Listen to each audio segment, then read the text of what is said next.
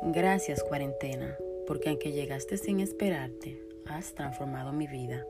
Sin darme cuenta, yo vivía el ciclo simple de la vida, el cual consistía en hacer las rutinas diarias y cuidar de la familia. Llegué a sentirme que la vida se trataba solo de nacer y morir, pues seguía el día a día con la corriente de este mundo, sin tiempo de nada, sin un poco de espacio para pensar en mí, ni en lo que quiero para mi vida.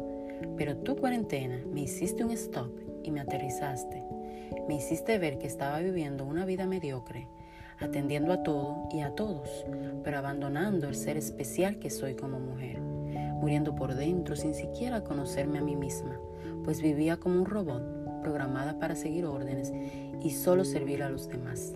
Me dijiste, piensa algo, ¿será que los que te rodean valoran o aprecian todo lo que haces por ellos? ¿Será que son tan tuyos como piensas? ¿O están ahí al igual que tú sin darse cuenta que solo viven el ciclo simple de la vida, esperando también morir sin saber quiénes son.